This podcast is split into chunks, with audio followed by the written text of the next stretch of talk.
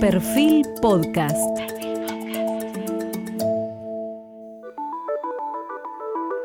Periodismo puro. Jorge Fontevecchia, en entrevista con el filósofo alemán Thomas Pogge. Hoy estamos con el profesor Thomas Poch. En los últimos dos años de la humanidad, quizás se puso como nunca antes dos temas claves. Uno, en los filósofos éticos, y el otro, el del derecho, más importante del mundo, la inequidad y la salud, que pasaron a ser el centro del debate mundial. Poch plantea propuestas de reformas concretas que cumplen con las dos condiciones.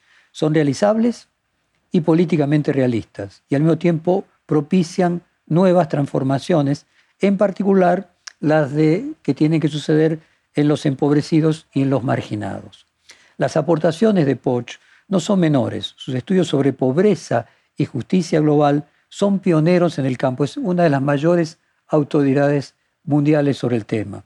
Mientras que su actividad profesional incluye la dirección de dos proyectos internacionales destinados a garantizar el acceso a los medicamentos esenciales y a evaluar para tratar de mejorar la pobreza femenina global. Poch es doctor en filosofía de Harvard, donde fue muy cercano John Rawls. Thomas Poch es además catedrático de Leiner en Filosofía y Asuntos Internacionales, director y fundador del Programa de Justicia Global de la Universidad de Yale.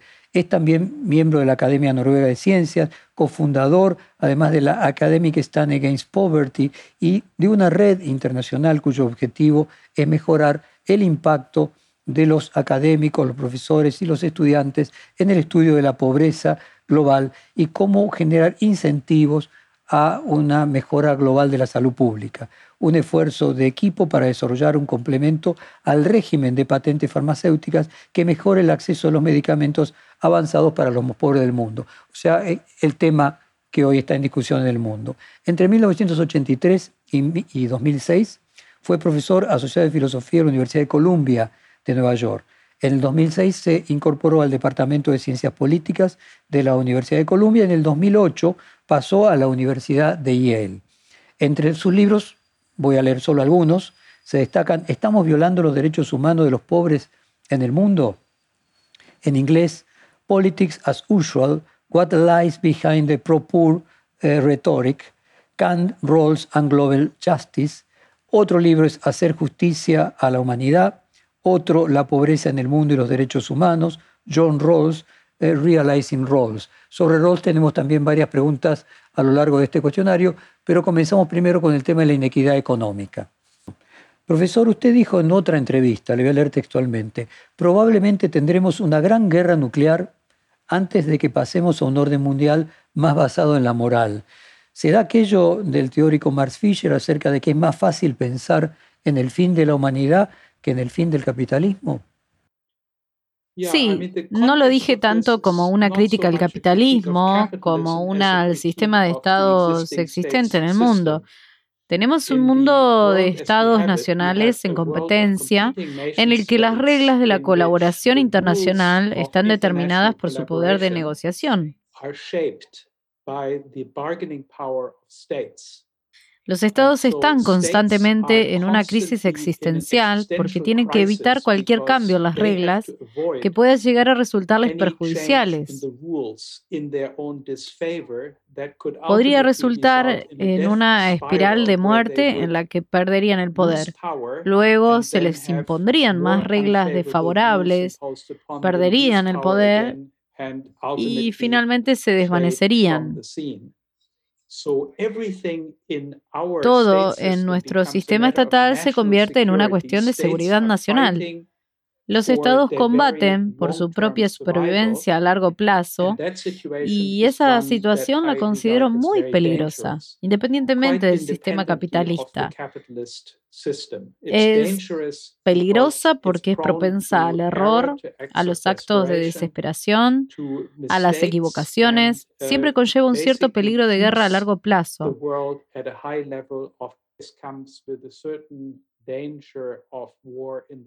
Puede ser pequeño en un año determinado, pero a largo plazo nos lleva a la certeza de que si seguimos por este camino, acabaremos experimentando otra gran guerra. ¿Y cómo define usted el concepto de justicia global? Uh, como un atributo en la forma en que se estructura nuestro mundo. Por estructura me refiero a las normas y los acuerdos institucionales que existen a nivel supranacional, pero también a los hábitos, las prácticas y la infraestructura, a todas las formas que estructuran las interacciones humanas. Dependiendo de cómo estructuramos este mundo supranacional, obtendremos diferentes efectos distributivos. Tendremos más o menos desigualdad, pobreza, cumplimiento de los derechos humanos, y ahí es donde entra la justicia global.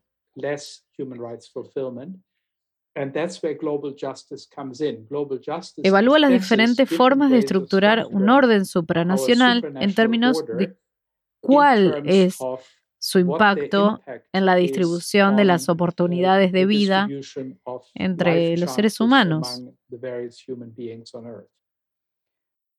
En el prefacio de Hacer justicia con la humanidad, usted dice que sus escritos, le leo textualmente, tratan de hacer justicia a la humanidad, especialmente a aquellos seres humanos que están sufriendo numerosos tipos de privaciones injustas.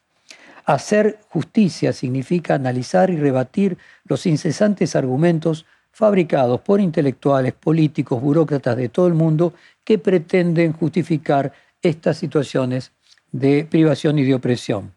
Eh, cómo tendría que ser ese mundo más equitativo y no es preciso primero eh, que haya racionalidad económica para generar riqueza y después distribuirlo, o aquí está la eh, principal falacia.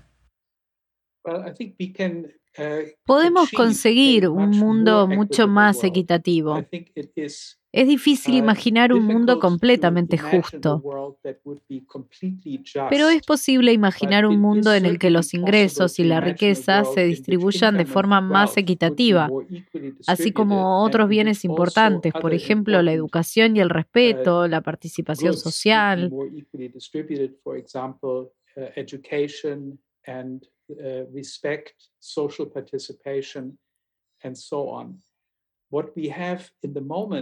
Vivimos en un ciclo en el que la desigualdad engendra más desigualdad.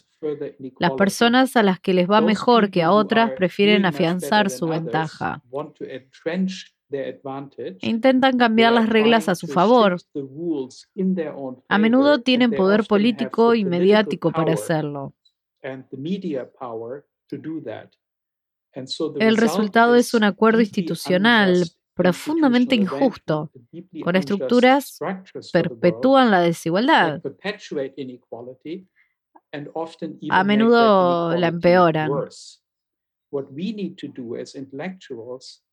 Como intelectuales debemos intentar que la gente entienda las fuentes de desigualdad, criticarlas e intentar movilizar la oposición democrática a ellas. Combatir por reformas posibles.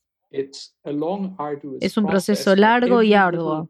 Cada pequeña reforma que haga que el mundo sea más igualitario, que erradique la pobreza, tendrá un efecto positivo y ayudará a conseguir reformas adicionales para las personas que padecen el status quo.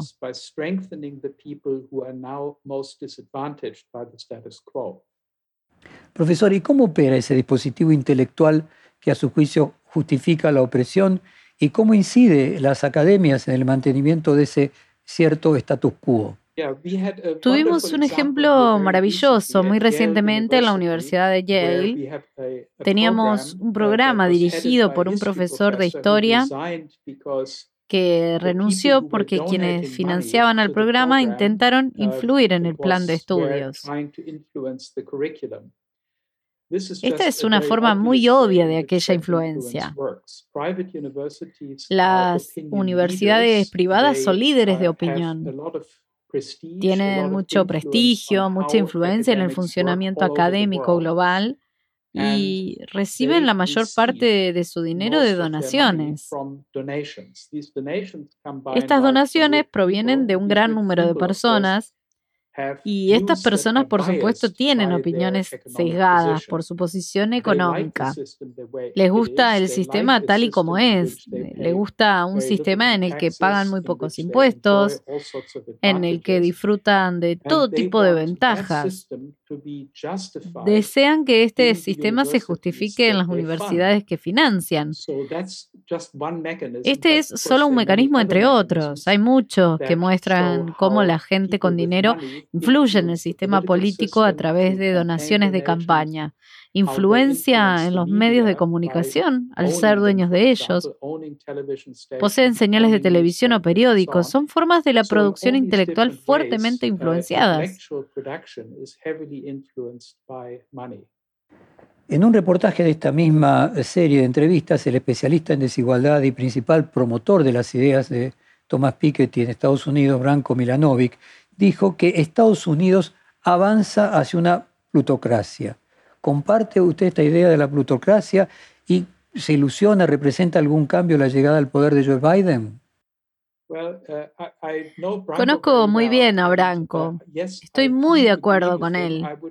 Lo diría con más énfasis. Vivimos una plutocracia. La mayor influencia en las elecciones de Estados Unidos es el dinero. Es un factor más importante que los votos. Es absolutamente crucial para ganar elecciones en este país.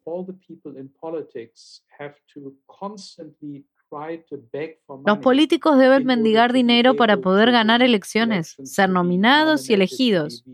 Y el dinero proviene de la gente rica.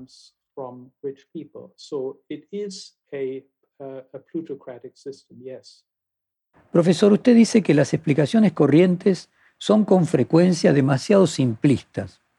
¿Y cómo tendrían que ser los primeros pasos para pasar a comprensiones y explicaciones más sofisticadas en la temática que nos vincula relacionado con la desigualdad. En uh, las explicaciones de la desigualdad suele no comprenderse la interacción entre los acuerdos institucionales nacionales e internacionales.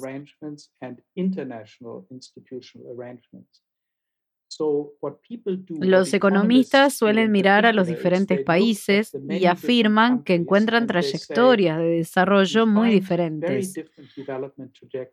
Algunos países que lo hacen muy bien, como Corea del Sur o China, y otros países que lo hacen mal, por ejemplo, Argentina.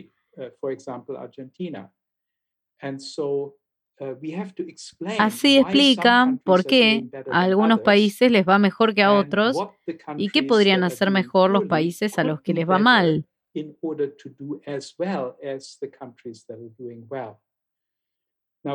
Pero se deja de lado el contexto global, el orden supranacional en el que se desenvuelven estos países, que es decisivo.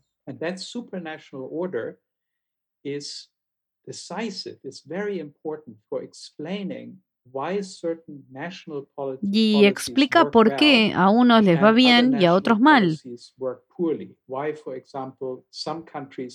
Un ejemplo que analicé en detalle es la importancia de los recursos naturales. Curiosamente, los países que tienen muchos recursos naturales tienden a tener malos resultados en materia de desarrollo. Y la razón es que tenemos normas internacionales que dicen que cualquiera que tenga el poder efectivo en ese país puede disponer de los recursos como le parezca.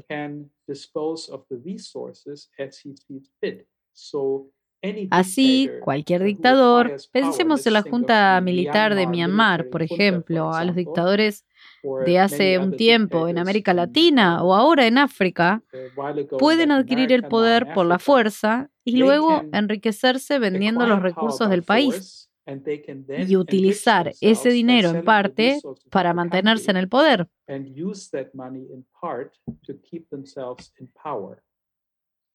Now, that international rule is crucial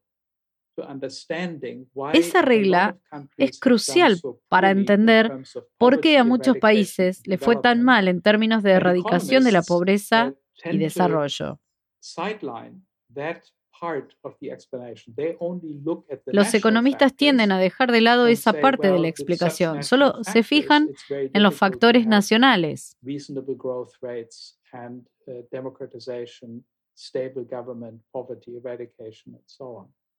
En su libro, usted se pregunta, y le leo textualmente, ¿por qué el Fondo Monetario Internacional, deseoso de, entre comillas, usted marca, ayudar a que los países pobres paguen sus deudas, los presiona para que congelen la educación y la atención médica de quienes no pueden costearlas. ¿Por qué se hace pagar a la gente de los países pobres por deudas contraídas por sus opresores?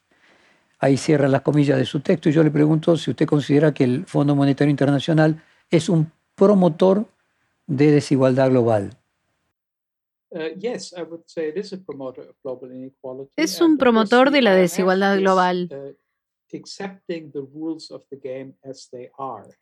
Acepta las reglas del juego tal y como son. Su receta consiste en que para pagar la deuda se necesita austeridad, ahorrar dinero y equilibrar el presupuesto. Una vez que sigas esa receta, se podrá crecer dentro del sistema existente.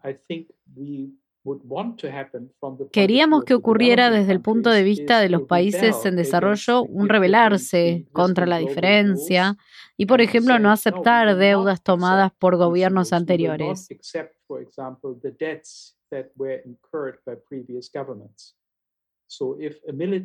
Si un militar contrae una gran deuda para un país, esa deuda es ilegítima. No fue tomada por el pueblo y debe ser rechazada. Si el FMI está realmente interesado en el desarrollo, rechazaría esas deudas en lugar de buscar ideas sobre cómo ese país pobre puede hacer frente a esas obligaciones.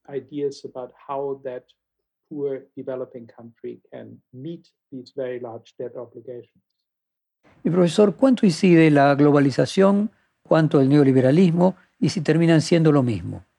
Tienen enormes efectos sobre la desigualdad.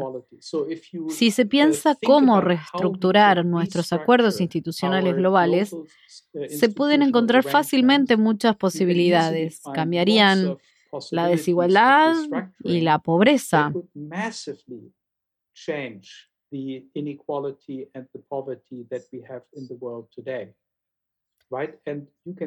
Basta con ver la distribución de la renta y la riqueza actuales.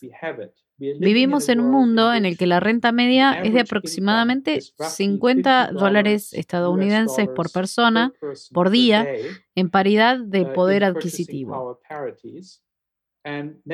Sin embargo, 3 mil millones de personas de un total de casi 8 mil millones no pueden permitirse una dieta saludable. 3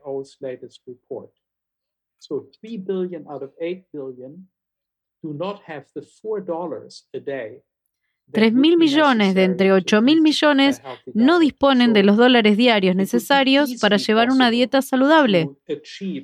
Es un tema fácilmente solucionable. Hay muchas maneras de hacerlo. Una sería una renta básica universal. Todos los recursos naturales de este planeta y el capital acumulado por generaciones anteriores se consideraría que pertenecen a la humanidad y que todo el mundo tiene derecho a una parte de ese patrimonio. En lugar de que los recursos naturales fueran propiedad de una pequeña élite, serían propiedad de todos.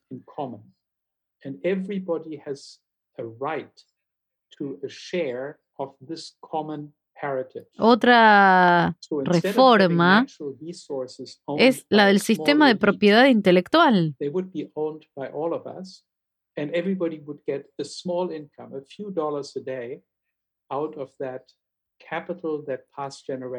Los ricos poseen una gran cantidad de propiedad intelectual. Los demás deben pagar por utilizarla es un gran obstáculo para la erradicación de la pobreza.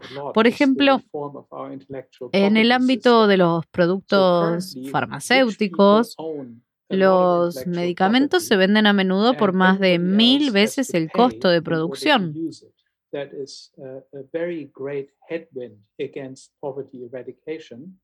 For example, in the domain of pharmaceuticals, where medicines often sell Lo mismo sucede con las tecnologías verdes. Si se quiere usar tecnología de vanguardia, hay que pagar derechos al innovador.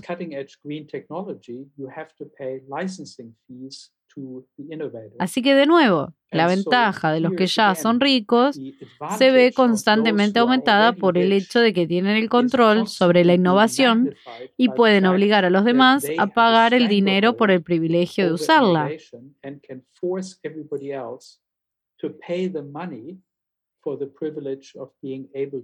Tienen una ventaja original en su obtención, porque tienen capital para invertir y hacer investigación científica y tecnológica de vanguardia.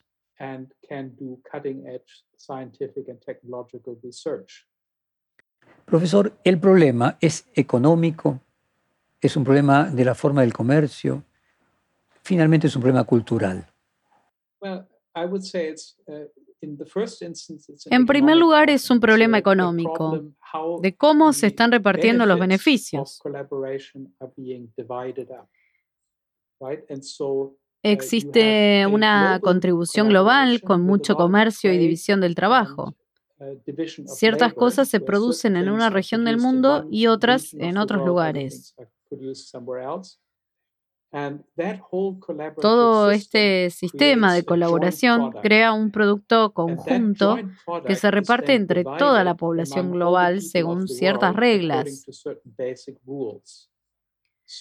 Algunas personas reclaman parte de ese producto diciendo que son dueños de este petróleo y como contribuyo con el petróleo debo recibir dinero por ello. Otras personas contribuyen con capital, otras con trabajo y así sucesivamente. Y las reglas determinan cómo ese gran producto social, el producto mundial global, se divide. La globalización nos lleva básicamente a un punto en el que tenemos un gran producto mundial.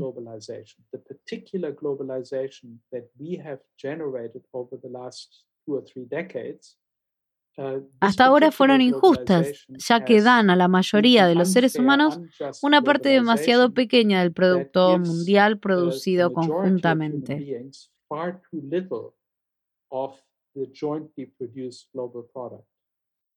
Profesor, usted también dijo que quizás la pobreza ya no sea tan grande hoy como hace 40 años, pero como es evitable, es un crimen. Y a mí me gustaría que usted hiciera un análisis entre lo penal y lo moral de la pobreza. Uh,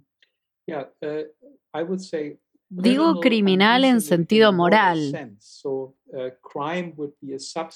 Uh, El crimen sería un subconjunto de la moral. Uh, la moral implica una serie de conceptos más amplios.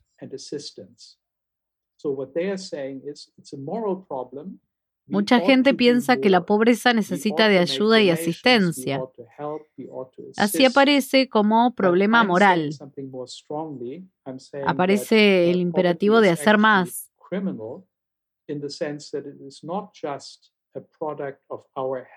Deberíamos hacer donaciones, ayudar, asistir. Mi pobreza es más contundente. La, la, pobreza es criminal. No es solo un producto de nuestra poca ayuda, sino también del daño que hacemos. Me refiero a las poblaciones de los países ricos. Imponemos colectivamente una estructura en el mundo que previsiblemente genera más desigualdad y que la pobreza persista. Si tuviésemos otro tipo de globalización con otras estructuras y reglas, el producto social del mundo estaría más justamente distribuido y no habría pobreza. Al imponer reglas injustas, estamos agravando y perpetuando la pobreza de manera criminal. De la misma manera, se podría decir que José Stalin agravó y perpetuó criminalmente la pobreza cuando creó la hambruna de Ucrania alrededor de 1930. Usted escribió, le voy a leer textualmente nuevamente, cuatro grupos son los responsables de este déficit de derechos humanos que resulta de la incapacidad de los países pobres en recaudar impuestos razonables.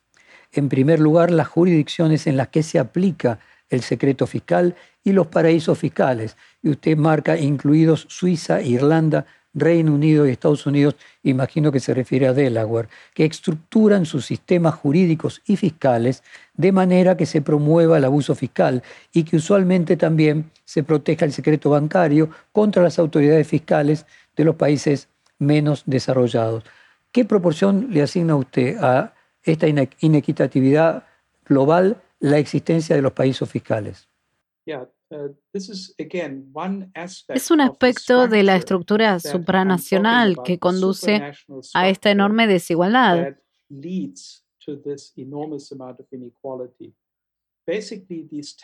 Los paraísos fiscales hacen posible que las corporaciones ricas y sus propietarios eviten pagar impuestos, especialmente en los países en desarrollo. Las corporaciones multinacionales tienen filiales en lugares diferentes, interactúan y comercian entre sí.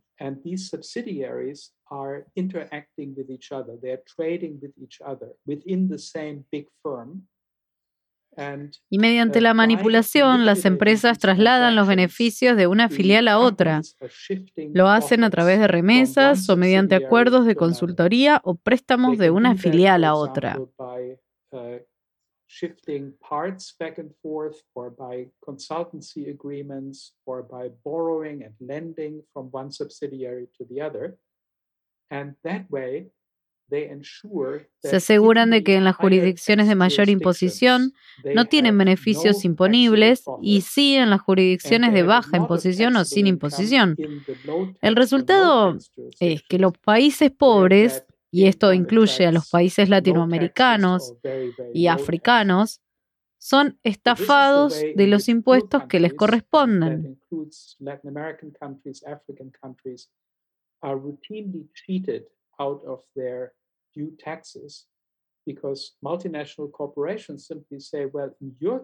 Las corporaciones multinacionales hacen uso de este recurso.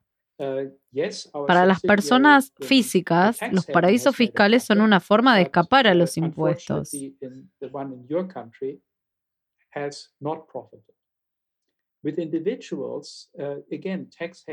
Ponen su dinero en jurisdicciones de países fiscales y luego no pagan impuestos por el poco dinero que poseen en el país donde viven.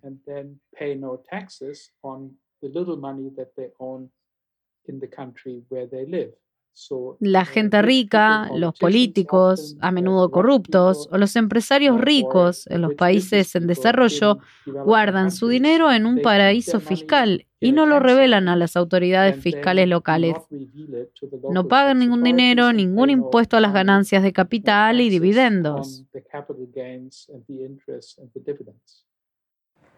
Y usted también habló, y le leo nuevamente textualmente, los banqueros, abogados, contadores y lobistas que diseñan e implementan y legalizan esas estrategias, y los gobiernos poderosos de los países ricos que facilitan la evasión fiscal en el extranjero y hacen que los paraísos fiscales cooperen con sus propios esfuerzos de aplicación de leyes tributarias sin asegurarse de que los gobiernos de los países pobres reciban una cooperación similar. ¿Y cuál sería, a su juicio, la solución para los paraísos fiscales?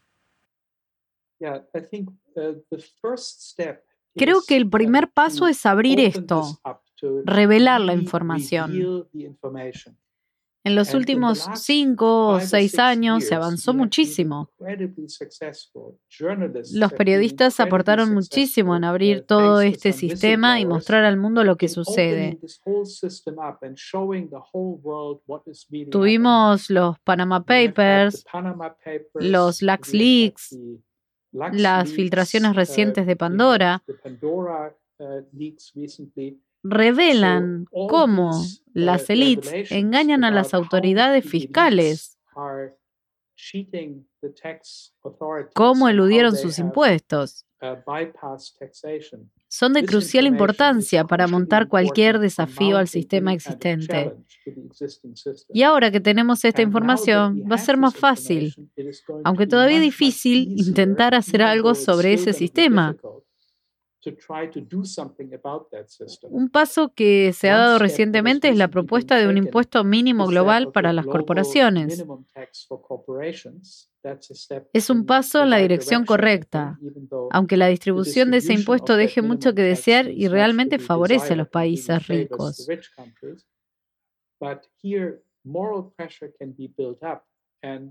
Pero aquí se puede ejercer una presión moral. Ojalá podamos encontrar mecanismos que obliguen a estos paraísos fiscales a cooperar para lograr, en primer lugar, una mayor transparencia que mm, sepamos dónde tienen dinero las corporaciones, cuántos beneficios obtienen. Un sistema más transparente con informes país por país y que podamos entonces también obtener más impuestos de estas corporaciones y de los individuos ricos y garantizar que al menos una parte de estos impuestos acabe en los países más pobres. Se sabe que los organismos internacionales suelen tener muy poco poder de negociación. Usted recién mencionaba, y, le pido que me precise un poco más, qué rol le asigna al periodismo y a las ONGs en esta transformación ética y cultural. Un papel enormemente importante. La democracia no funciona si los ciudadanos no están informados y movilizados. Los ciudadanos deben saber qué ocurre, lo que se hace en su nombre, deben estar organizados y movilizados en torno a determinadas cuestiones. Decidir ellos las prioridades encontrar formas de ejercer presión colectiva. Es muy poco lo que podemos hacer individualmente, pero mm, colectivamente, como grupos, podemos influir.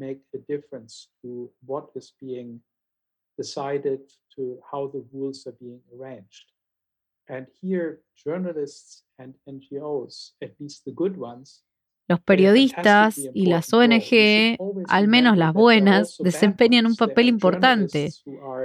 Siempre debemos recordar que también hay malos que defienden el status quo, pagados para mejorar imágenes o para defender acuerdos injustos.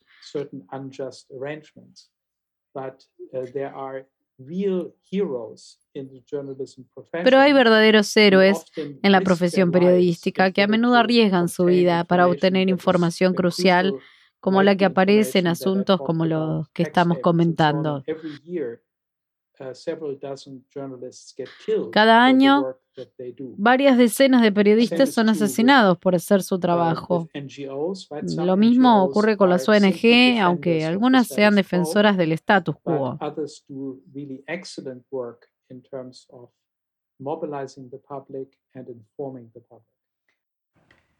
Profesor, en los recientes y usted mencionado recién Pandora Papers, se supo que Argentina ocupa el tercer lugar y nueve de las diez familias más ricas del país tienen sus dineros en empresas en cuentas offshore.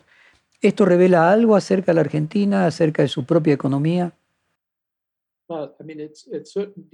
Muestra que Argentina se enfrenta a un viento en contra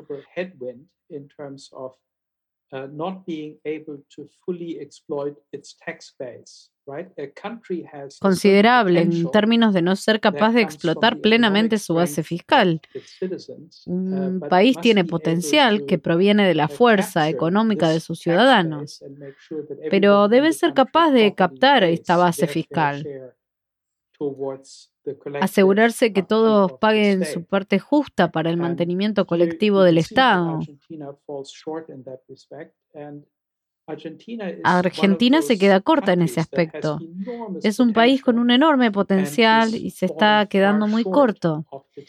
Esperemos que con la ayuda de estas revelaciones sea capaz de captar una mayor parte de su base fiscal potencial. Profesor, acerca de los paraísos fiscales hay un debate entre lo legal, pero también lo éticamente sostenible. O sea, ahora voy a otro punto. ¿Hay agujeros éticos en las leyes globales que fomentan la inequidad?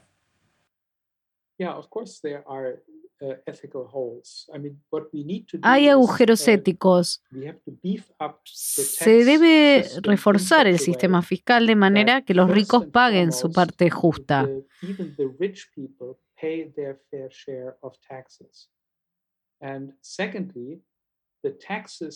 Y en segundo lugar, los impuestos que se pagan tienen que distribuirse de manera más justa. Son los dos grandes problemas y requiere una reforma.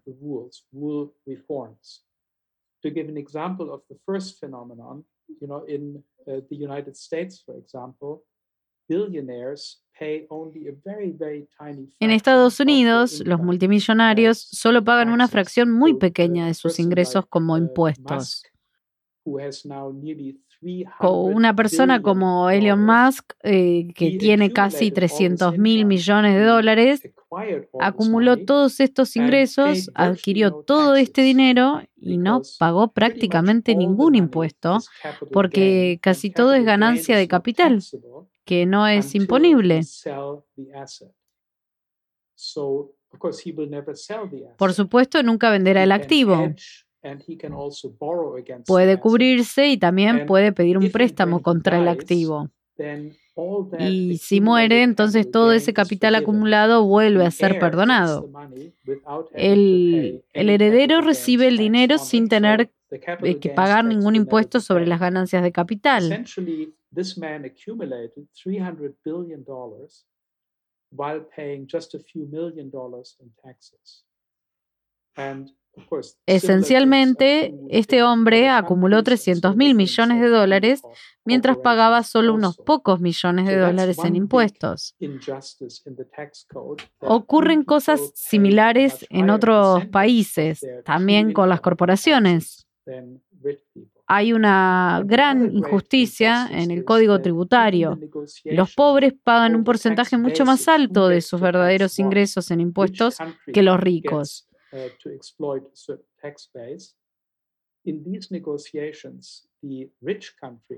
Los países ricos tienen una tremenda ventaja en el poder de negociación y entienden mucho más sobre la alta complejidad de los códigos fiscales. Tax codes. And so they acquire a much larger share of the tax that is being paid than the poor countries. Recientemente en la Argentina se debatió la aplicación de un impuesto a las riquezas mayores del país a, a partir del el coronavirus. ¿Usted está de acuerdo con este tipo de medidas? ¿Cómo deberían implementarse si estuviera de acuerdo? Yeah. So es una obviedad.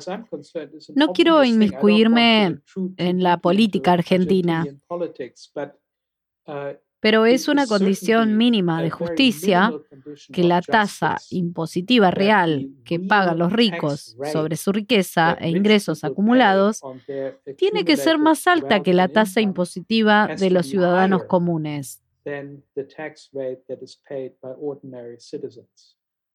Y como acabo de decir sobre los Estados Unidos, donde conozco la situación mucho mejor que en Argentina, aquí es al revés.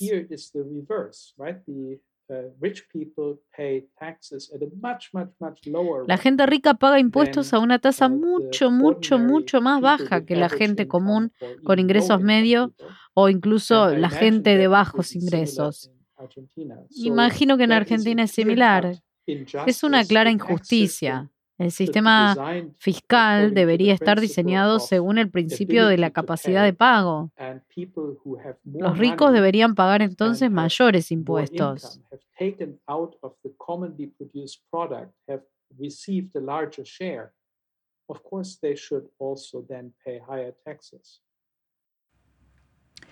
En 2014, usted dijo, la responsabilidad inmediata por estos derechos humanos insatisfechos les corresponde a los países en los que vive la mitad más pobre de la población. Pero estos gobiernos también son pobres. En el caso específico, ¿cómo analiza la gestión de los gobiernos de Nicaragua y de Venezuela de nuestra Latinoamérica? Son ejemplos de gobiernos bastante corruptos.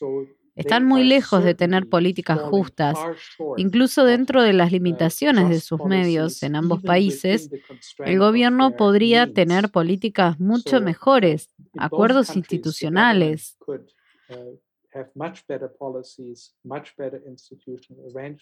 El sufrimiento de la población es evitable, incluso dentro del contexto altamente injusto de nuestro régimen institucional global. Pero siempre añadiría que los medios de estos países están significativamente limitados por los injustos acuerdos institucionales globales. También la corrupción de estos dos gobiernos está facilitada por estos acuerdos. Estos gobiernos usan los mismos paraísos fiscales, las mismas jurisdicciones secretas para mover dinero, robarlo.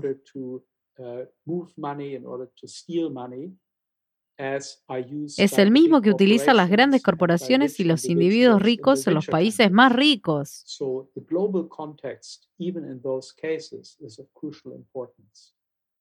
Profesor, ¿son los populismos propensos a la corrupción?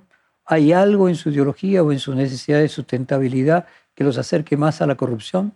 Uh, uh, mm, no soy amigo del populismo, pero no estoy seguro de que los regímenes populistas sean sistemáticamente más corruptos. La corrupción es un peligro en todas partes. La gente tiene tendencia a aprovechar las oportunidades de corromperse. Y la forma de frenar la corrupción y suprimirla es institucional. Se necesitan mecanismos institucionales de transparencia. También se necesita una ciudadanía vigilante que no tolere la corrupción que se movilice contra ella, que dificulte que alguien continúe en un puesto de autoridad si se descubriera su corrupción. Su doctorado fue en la Universidad de Harvard bajo la supervisión de John Rawls. ¿Cómo fue su vínculo con Rawls? ¿Y el mundo hoy es más o menos ético que aquel de Rawls? Uh, hoy el mundo es menos ético que el que había en la época en que estuve en Harvard. Uh, Estuve allí a finales de los 70 y principios de los 80. Uh, Tras la guerra de Vietnam, había gran interés por la política exterior y por restablecer el papel de liderazgo de Estados Unidos. Se discutía eh, como potencia líder en el mundo, como país más poderoso, la responsabilidad de actuar moralmente en nuestra política exterior uh, y de apoyar a los derechos humanos, de respetarlos.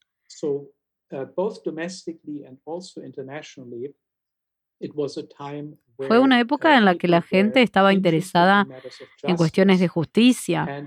Parecía que las ideas de John Rawls podrían darle forma al futuro, ser ideas centrales para el desarrollo del país, pero sucedió lo contrario. Estados Unidos en ese momento era potencialmente receptivo a las ideas de Rawls, se movió exactamente en la dirección opuesta.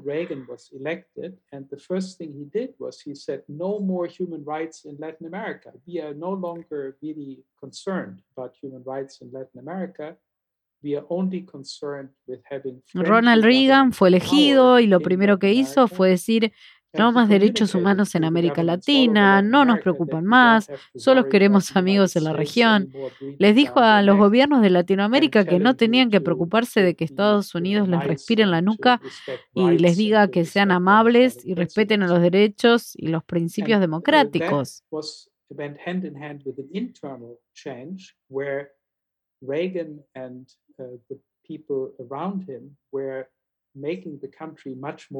Eso fue de la mano de un cambio interno. Reagan y la gente que lo rodeaba estaban haciendo el país mucho más desigual. Reducían los impuestos a las corporaciones y a los individuos ricos. También cambiaron el sistema político y judicial en dirección de una mayor influencia para las élites. Estamos muy lejos del tipo de políticas que Rawls hubiera favorecido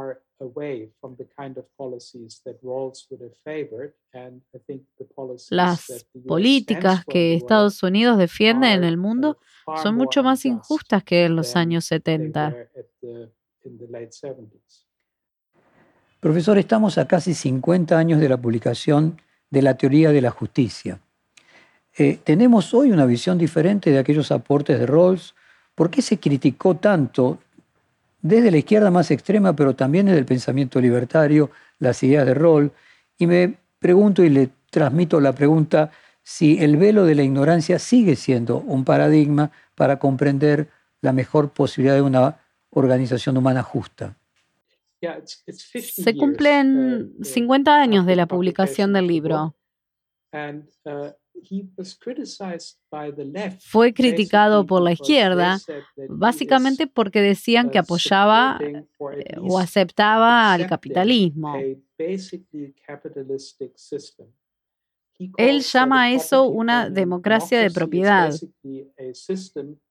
Es básicamente un sistema en el que el capitalismo prevalece, los medios de producción son de propiedad privada, pero los ingresos y la riqueza se distribuyen de manera más equitativa. Pero sobre todo las ventajas que la gente tiene desde el nacimiento están muy disminuidas. Lo que él quería es que cada niño que creciera tuviera un comienzo razonable y contara con oportunidades razonablemente iguales para aprender, encontrar una carrera y prosperar. Si podemos hacer estos cambios, hacer que los ingresos y la riqueza sean más iguales, que las oportunidades educativas sean más iguales, entonces una sociedad capitalista está bien.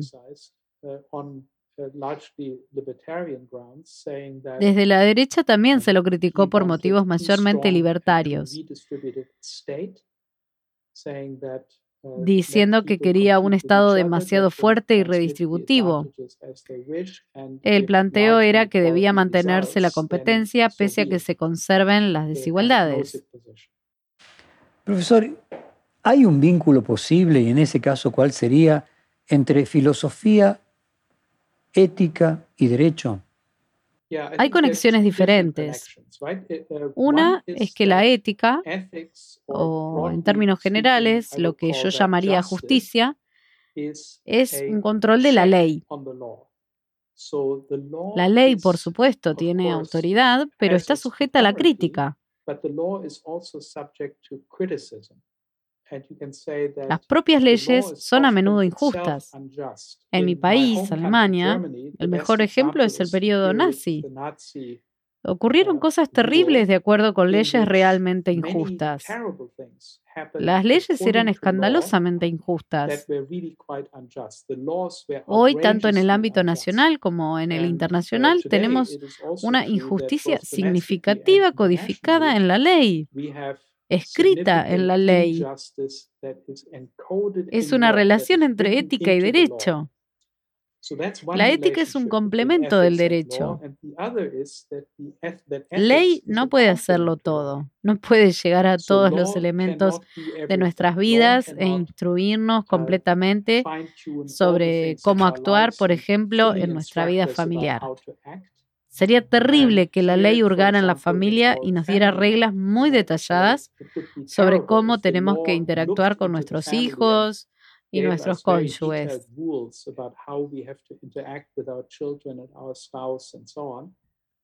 Son asuntos de ética en los que no queremos que la ley se inmiscuya.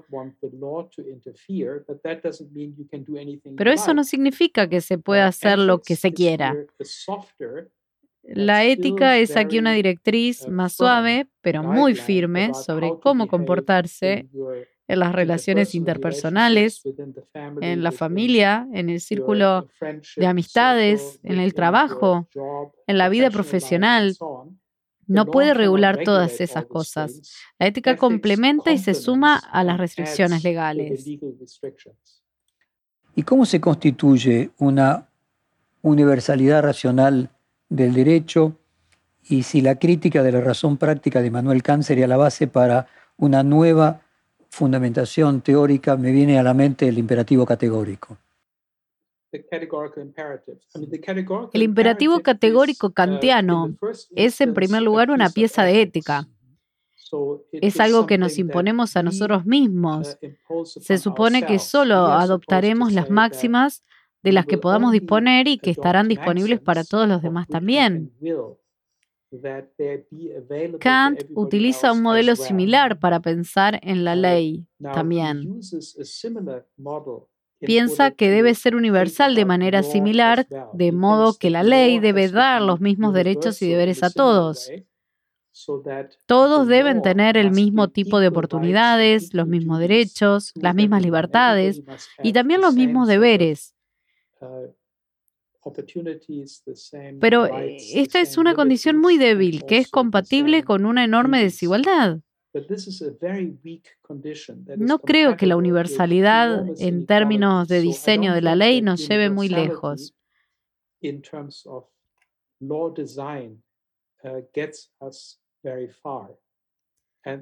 Es un déficit del pensamiento de Kant.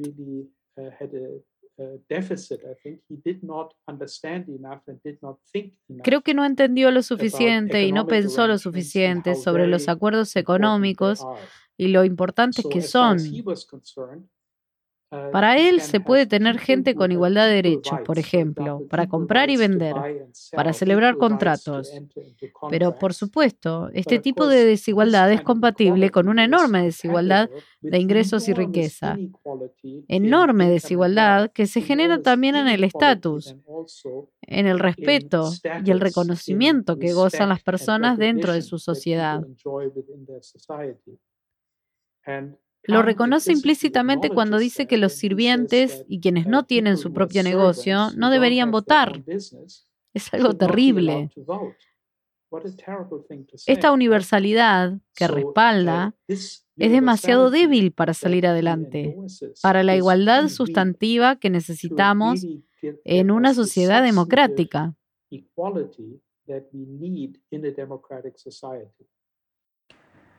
Un trabajo de Kant tiene el siguiente título, Replanteamiento de la pregunta sobre si el género humano se halla en constante progreso hacia lo mejor. Usted se hace esa pregunta, profesor, ¿y ¿por qué si el conocimiento humano evoluciona no logramos tener sociedades más justas y equitativas?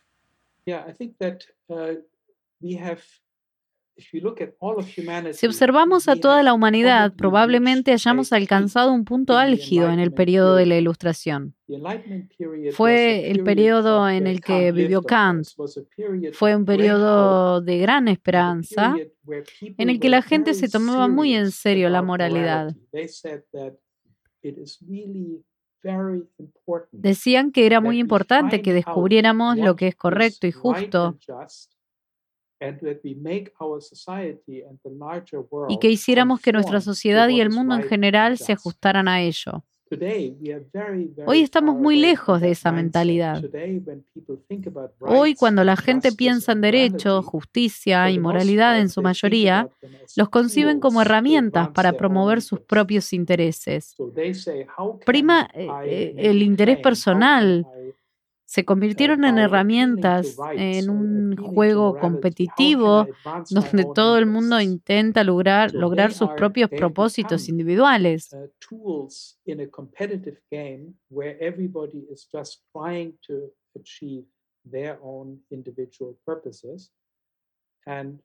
religion has faded, morality has faded from the scene. La religión se uh, desvaneció, la moral se ha desvanecido de la escena, el efecto es una desigualdad creciente Las personas aventajadas tienen mejores oportunidades para cambiar las reglas a su favor. Cuentan con más experiencia, tienen más poder de negociación, intentan manipular y cambiar las reglas del juego en su propio beneficio.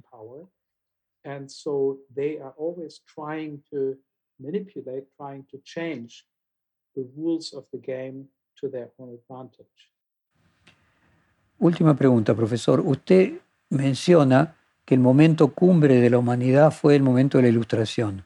¿Qué relación encuentra usted entre que en ese momento, que al mismo tiempo de ser el momento cumbre en, las ciencias sociales, lo fue en la economía, porque fue el momento que mayor crecimiento económico hubo respecto del periodo inmediato anterior y al mismo tiempo del crecimiento de la población, tuvo la imprenta. Si la imprenta de Gutenberg fue la partera poco después eh, del momento de iluminismo de la humanidad. Uh, uh, la prensa fue la ilustración temprana. Fue un factor uh, importante para difundir la información a un mayor número de personas. Fue algo que preocupaba a muchos pensadores de la ilustración. Uh,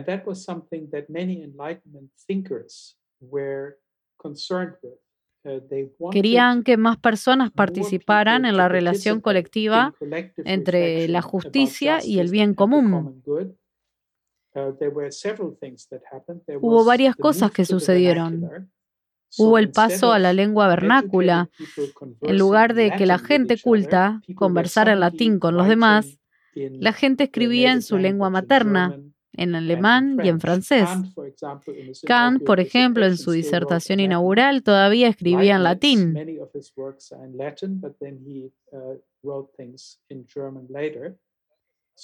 Gottfried Wilhelm Leibniz uh, escribió muchas de sus obras en latín, pero luego escribió cosas en alemán.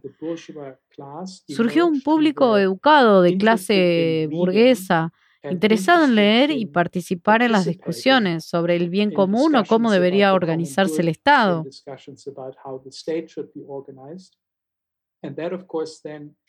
Y eso, por supuesto, está relacionado con la Revolución Francesa y el cambio de la Europa de las monarquías a la Europa de las repúblicas democráticas.